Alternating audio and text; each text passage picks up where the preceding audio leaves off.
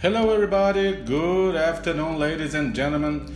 Welcome aboard Aero Candidatos, a podcast made for you who wants to pass the job interview and become a flight attendant really soon.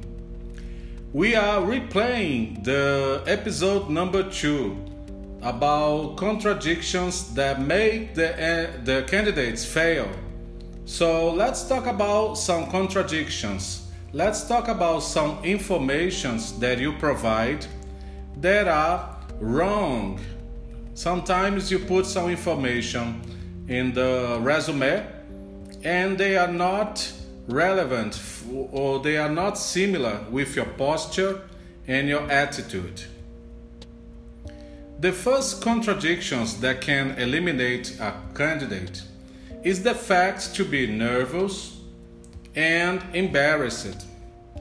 So you have to remember that this job requires that you have a very nice emotional balance, that you are a calm person, and also requires that you remain calm in any situation, especially crisis. So if you take an airplane right now, if you take a flight, you will notice the flight attendants are smiling, comfortable, and calm. So, if you are not calm at the job interview, this is a contradiction because this is not part of the job discrimination. And why does this happen? Sometimes this happens because we all face rejections since we are babies, since we start to grow and become kids, we are facing rejections in our lives. We want to do something like put our fingers in the plug, in the outlet plug, and people say no. We are trying to play, we are trying to throw a water bottle on the ground and people say no to us all the time. And when we grow up, we keep this rejection we, internally with us uh, sometimes. Okay, not everybody though. And when we go to the job interview, sometimes you are concerning about being rejected, and that can make you nervous or uncomfortable. And like I say, this is not part of the job discrimination. So why should they hire you if you are nervous? Okay?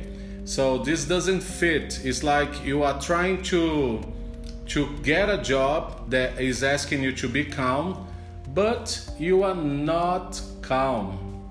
Remember, you say that you love aviation. The aviation is your passion, that aviation is your goal so, if you are nervous, I can easily detect it that this information is not true.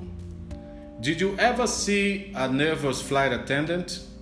You're never gonna see a flight attendant who is nervous or embarrassed to people. My advice to you is start behaving like a flight attendant now during the course before the course, after the flight attendant course, you have to think abroad, uh, you know, you have to think beyond the job interview. Because a lot of people think that the job interview is the end of the line. And actually, this is just the beginning of your career. So think about that carefully for one second. Do you have to be nervous? Do you have to be embarrassed? I don't think so. In my opinion, you have to see that the job interview is just the beginning. It's a very small portion of your professional life.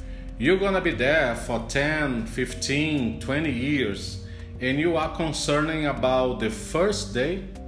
So stop sabotaging yourself and think big. They're gonna help you a lot. I am always telling my students here, I will require all you guys to behave like flight attendants, and I will behave like the recruiter so people get used to it. I'll be, mo- I'll be right back with some more valuable information for you, candidate.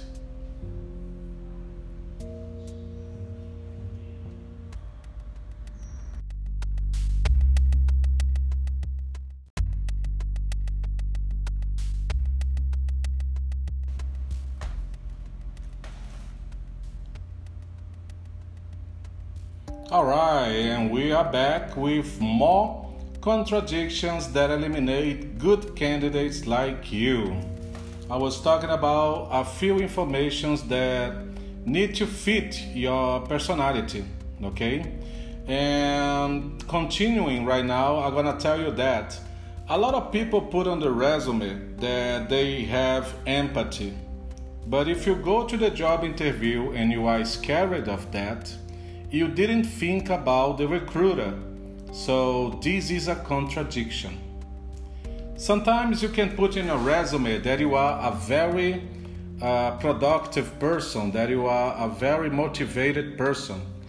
And then when you go to the job interview and they have some activities like we call in Brazil the dynamics, so those physical activities like uh, simulations of an in-flight situation, and you become shy. And they're gonna read your resume and asking themselves well he say he is productive and easygoing but look at him. He is shy right now. So this is a contradiction. Everything that you put on your resume has to be you. You need to prove that with your actions with your attitude. If you put in your resume that you are very communicative and during the presentation you don't say much, during the questions and answers your answers are short, and during the, the, the in flight situations you become shy, they will usually notice that the information is not correct and that you are just trying to get a job, just like the majority of the candidates.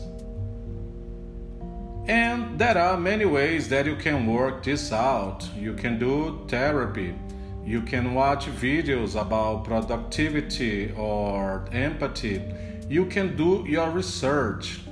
These days, with the internet, there are no excuse for you to don't go after the information you need.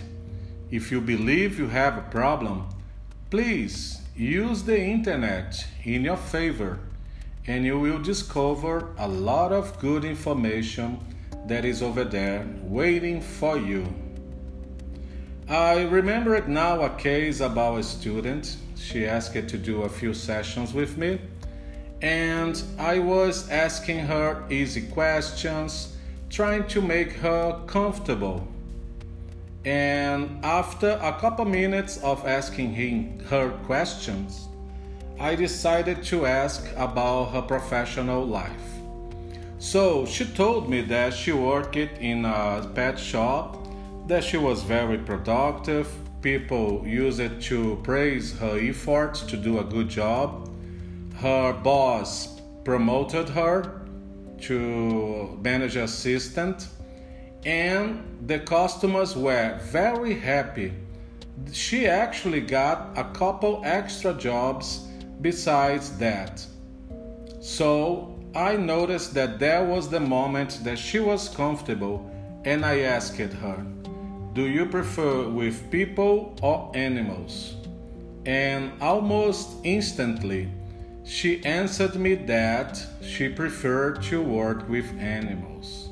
So, this is a big contradiction in this area. When they ask you about your weakness, be careful because if you say something like, I don't like uh, closed places, I don't like heights, and I prefer to work alone once again, this is going to be used against you. So, be really careful when you say some information. Make sure that information is truth and that is part of your personality. Thank you so much for listening to this podcast. Please send us suggestions and sign up to follow the new episodes. This is the episode number 10 and I am very proud to be broadcasting live from Brasilia and help you to pass the job interview. I already been receiving messages and requested and I will answer them during the week. Have a great day. Keep on studying. Think big. Remember, there is a job waiting for you. There is an airplane that is waiting for you. Visualize that. You can do that right now.